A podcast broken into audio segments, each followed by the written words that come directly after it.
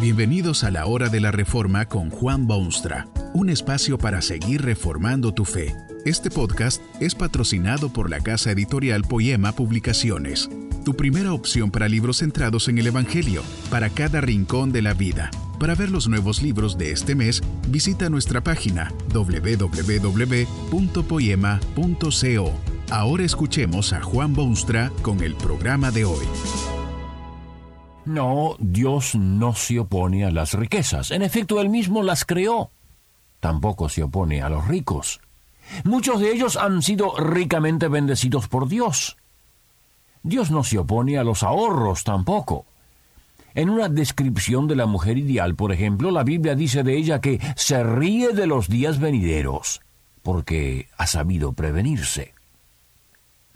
Pero hay algo en el dinero que transforma a los hombres, y no siempre para bien.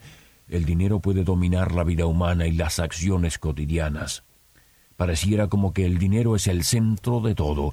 Hay quienes afirman que el dinero habla, con lo cual se quiere decir seguramente que las palabras más persuasivas a veces no pueden hacer lo que unos billetes. Hay naciones ricas que ejercen dominio sobre el mundo y hay naciones pobres que dependen de otras. Muchos de los conflictos actuales entre Occidente y el Oriente son de carácter económico. Unos propagan y practican el derecho a la propiedad privada, mientras que otros difunden los principios de la comunidad, de las riquezas y de las fuentes de producción. En la vida personal, el dinero tiene mucha influencia también. Las posesiones determinan muchas veces la vida del hombre. Ciertamente, en un terreno de tan vital y crítica importancia, la fe cristiana auténtica debe tener también su plataforma de acción. ¿Qué dice el cristianismo de los ricos y de los pobres? ¿Cierra sus ojos a estas realidades de la vida humana o contribuye también a un mejor entendimiento y utilización de los bienes?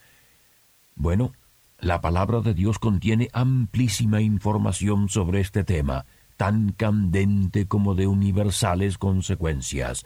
Básicamente, en lo que respecta a las posesiones, hay cuatro tipos de gente en este mundo.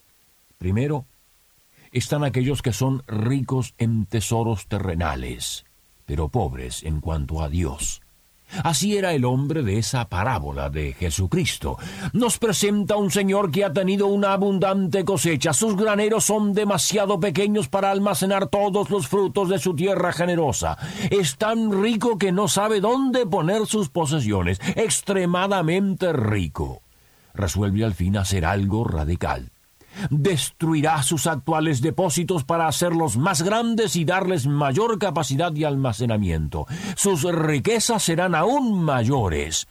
Ha llegado a la cúspide, podríamos decir con tan inmensas posesiones, puede al fin hablarle a su alma y decirle No te preocupes ya, alma mía, tenemos almacenados bienes suficientes para todas y cada una de las situaciones que puedan surgir. Descansemos, comamos, bebamos, holguémonos.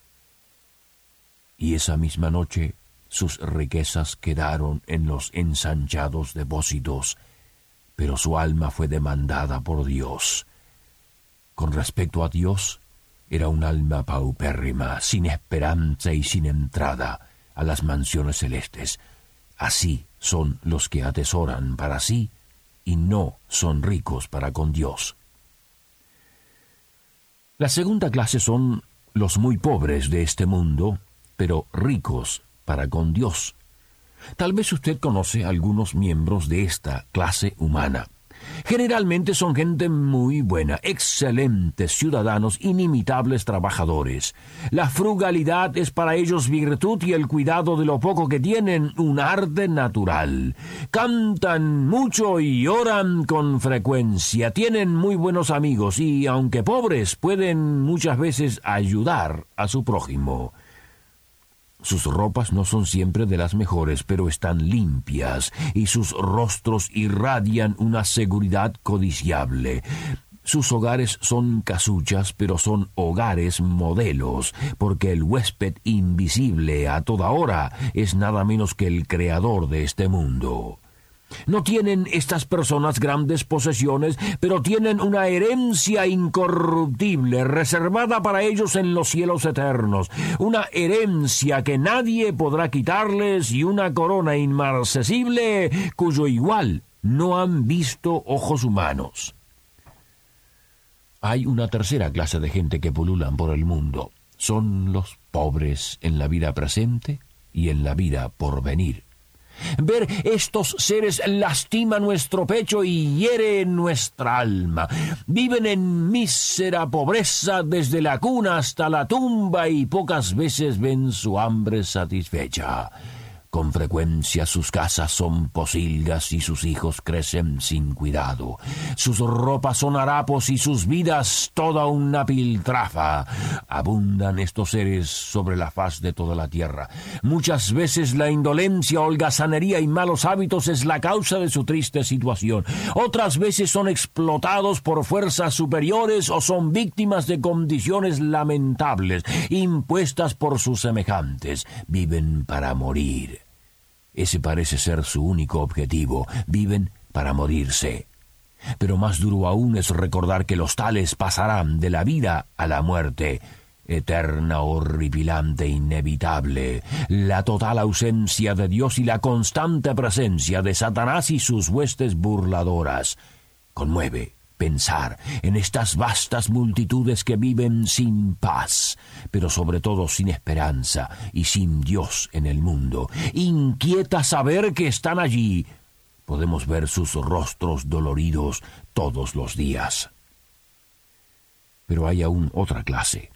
Son los que tienen considerable cantidad de posesiones, pero las tienen bajo tales condiciones y hacen tal uso de ellas que también tienen importantes intereses e inversiones en el mundo venidero.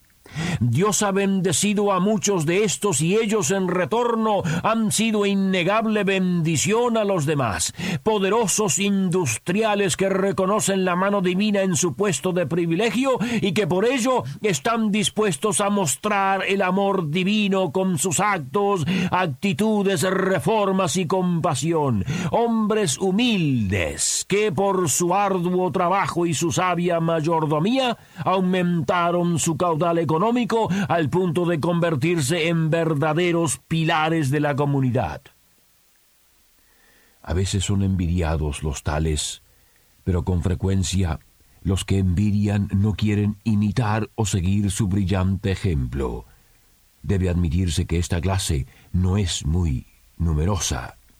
Se hace muy difícil tener grandes posesiones y al mismo tiempo una actitud saludable en los asuntos de mayor importancia. Muchas veces los pudientes confían demasiado en su poder, dijo un sabio sobre las riquezas materiales. Que el hombre lleve su dinero en su cartera no está mal, siempre que no esté demasiado cerrada. Pero cuando lo lleva en el corazón es pésimo. Donde estuviere el tesoro de un hombre, allí estará también su corazón. Si el corazón está envuelto en billetes, no puede ver la gloria de Dios, no puede oír el llamado del Evangelio y no puede abrir sus puertas al Hijo de Dios. No, Dios no se opone a las riquezas. Él mismo puso incontables riquezas en el mundo y dijo al hombre que sojuzgara la tierra y se enseñorease de ella. Abraham fue rico y Dios lo hizo padre de los creyentes. El apóstol Pablo escribe a los efesios cristianos diciendo, el que hurtaba no hurte más antes trabaje con sus manos lo que es bueno para que tenga de qué dar al que padeciere necesidad.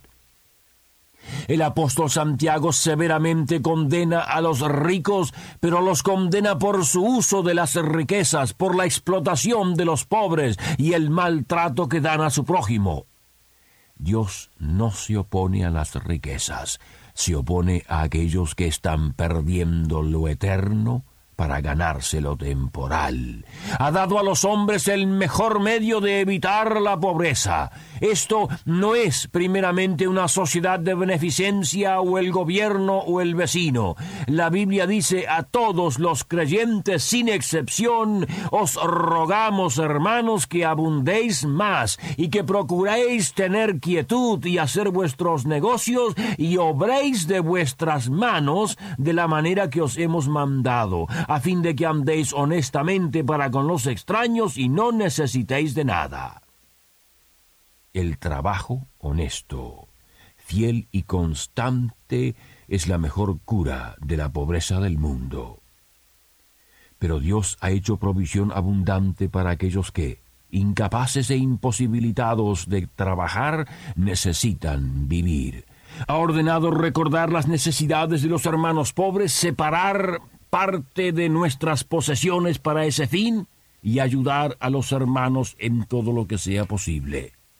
La fe cristiana ha demostrado claramente y mostrado al mundo el camino que será necesario andar si ricos y pobres hemos de vivir juntos a su gloria.